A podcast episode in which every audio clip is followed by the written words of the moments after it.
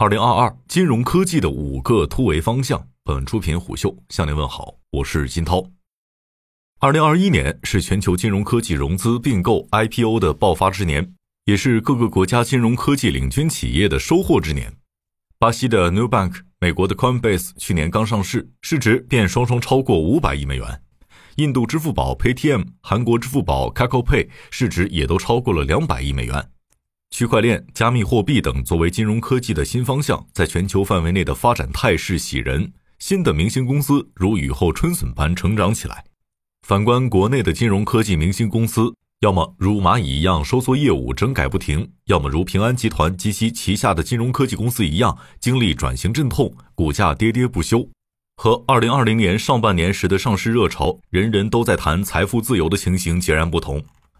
明星公司往往是一个行业的晴雨表，透过他们可以看到未来。那么，金融科技行业的明星公司们都在去年做了哪些布局？他们又将在明年会在哪些领域有所突破呢？蚂蚁集团整改步入倒计时。去年上半年，所有人都给蚂蚁捏了把汗。二零二零年十月，蚂蚁集团暂停 IPO，自此之后的大半年，蚂蚁集团的宣传工作全部暂停，取而代之的是各项合规整改。在去年上半年，一个明显的现象是，蚂蚁集团的所有宣传活动全部消失，取而代之的是公布各项整改内容。花呗借呗纳入到蚂蚁消费金融公司，花呗借呗上征信改名，合资成立国内第三家征信公司等。而到了下半年，蚂蚁也终于渐渐活跃起来，在企业宣传活动上举办云栖大会、绿色金融大会、助农等。在业务活动当中，蚂蚁也开始尝试在区块链、NFT 等领域开始新的业务拓展。蚂蚁集团在二零二二年要解决的最主要的问题仍是整改，让自己的业务符合各个监管部门的要求，从而开始新的发展。监管部门提到的五点整改要求，蚂蚁已经整改过半。按照目前的进度来看，短则半年，长则一两年，蚂蚁的整改会完成。二零二二年，蚂蚁还剩两项整改工作要完成：第一，整改违规信贷、保险、理财等金融活动，控制高杠杆和风险传染。第二，管控重要基金产品流动性风险，主动压降余额宝余额。金融的归金融，科技的归科技。蚂蚁集团整改今年或许就将接近尾声，但它相关业务的调整还将进行很长的时间。目前，蚂蚁的核心业务花呗借呗被纳入蚂蚁消费金融公司，这会影响到其业务的高速增长。当一家公司业务增长放缓的时候，很多此前不存在的问题就会渐渐浮现。二零二二年，蚂蚁除了要积极主动完成监管的整改要求，还要在科技业务上证明自己的价值。在小贷业务之后，蚂蚁要孵化出一个真正能够创造价值和利润的科技业务。蚂蚁的选择不多，区块链或许是它在未来五年甚至是十年的发展重心。区块链是一系列技术的结合体，数字人民币和 NFT 都和其息息相关，也会成为它的机遇。蚂蚁链之于蚂蚁集团，就如阿里云之于阿里巴巴。以区块链为技术基础的 NFT，在国外已经被证明是一个盈利可观的业务。而蚂蚁集团在这一方面优势显然，在 NFT 业务当中，蚂蚁仍然是目前国内做的最好也最盈利的公司。据不完全统计，仅半年，蚂蚁链发布了近三百万 NFT，销售额就接近四千万元。这还是蚂蚁集团低调的结果。随着 NFT 在国内的普及，这项业务或许将成为其重要的收入来源。招商银行能保住一亿的月活吗？如果说国内哪家公司在金融科技领域可以对标蚂蚁集团，业内人士往往想到的不是京东数科或者是杜小满，而是招商银行。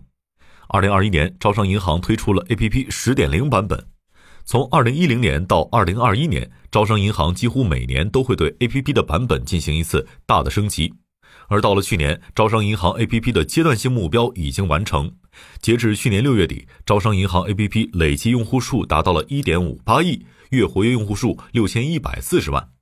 然而，招商银行也有自己的流量焦虑，如何能够持续保持住每个月超过一亿用户使用 APP，成为招商银行二零二二年需要关注的问题。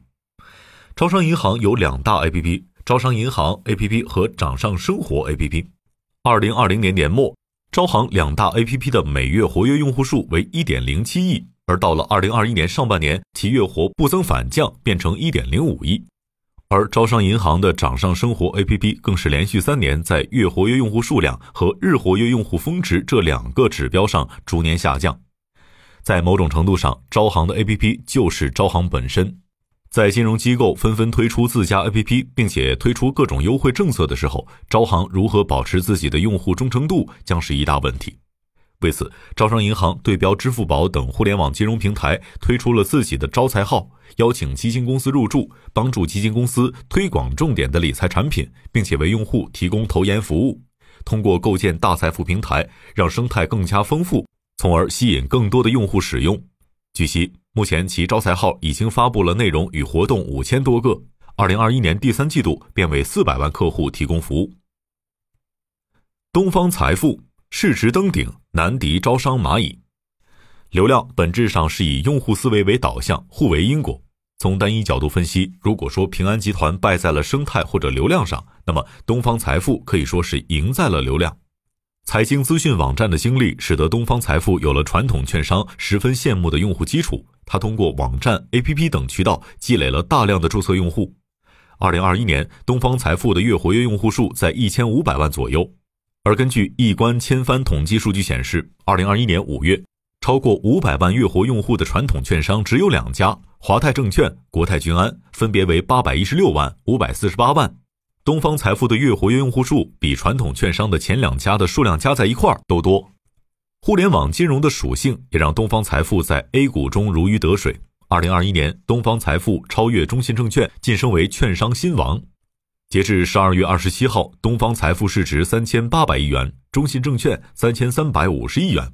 而在月活跃用户数上排名前二甲的传统券商华泰证券、国泰君安市值都在一千五百亿元左右。如果和传统券商相比，东方财富的流量优势可以勉强称之为它的护城河。但是，东方财富面临蚂蚁、招行这样的对手，流量优势将会被消弭。券商是一个周期性明显、牛熊市差距很大的行业，人形容券商三年不开张，开张吃三年。然而，东方财富在近几年的表现当中穿越了牛熊周期，这和它在财富管理当中的表现有关。天天基金这几年在基金代销行业稳坐前五，使得东方财富旱涝保收。然而，天天基金的对手却不再是传统的券商行业。东方财富在财富管理这一领域将直接和蚂蚁集团、招商银行等互联网金融大咖争锋。事实证明，二零一六年流量大户蚂蚁集团在基金代销领域发力之后，很快就超过了天天基金。东方财富已经将宝压在了财富管理这一块不断增大的蛋糕上。从财经资讯网站转型到券商，目前已经成为了券商市值一哥的他，还将转型成为生态更加丰富的财富管理平台。这一次，他的对手是蚂蚁和招行，流量不再成为其优势，他只能在更多领域加强和开拓自己的护城河。平安集团没有生态，只能各自为战。和蚂蚁集团、招商银行 APP 及生态不同，平安集团的特点是一个业务就是一家公司，就是一个 APP，但都各自为战，没有形成生态。平安曾有四只科技独角兽：平安好医生、陆金所、金融一账通。平安医保科技，以其市值最大的金融科技公司陆金所为例，它的核心业务是借贷和财富管理，这和支付宝相似。然而，它的 APP 月活用户数只有两百多万，而京东金融有两千多万，支付宝的月活则超过七亿，十倍、百倍的差距让陆金所、金融一账通根本没有一战之力，只能把目光投向 TOB 业务或者是利润低的市场里面。陆金所和金融一账通等科技公司都已经上市，各自形成独立的生态，难以和平安集团的其他公司融为一体，所以他们提供的线上服务质量参差不齐，用户褒贬不一。没有生态的平安集团在互联网时代掉队了，没有一个聚合的 APP，让他错失了流量生意，错过了让绝大多数消费者停留在他的生态里面的机会。为此，他在2021年付出了很大代价，不但集团股价腰斩。旗下一众子公司都损失惨重。平安集团的愿景是成为金融加科技双轮驱动的公司，然而科技这只轮胎还没有充足气就上路了，这注定会在一段时间内行驶的跌跌宕宕。二零二二年，平安集团要解决的核心问题依然是如何通过科技把自己的生态大陆缝合拼接。目前，平安好医生月活将近六百万，平安银行 APP 月活超过四千万。而平安集团年活跃用户数超过三亿。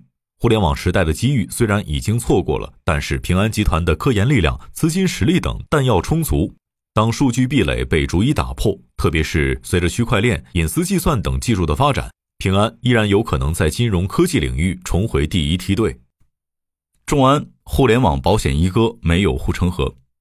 众安是中国保险科技的一面镜子，作为全球首家互联网保险公司，有三马马云、马化腾、马明哲的加持，出生便自带光环。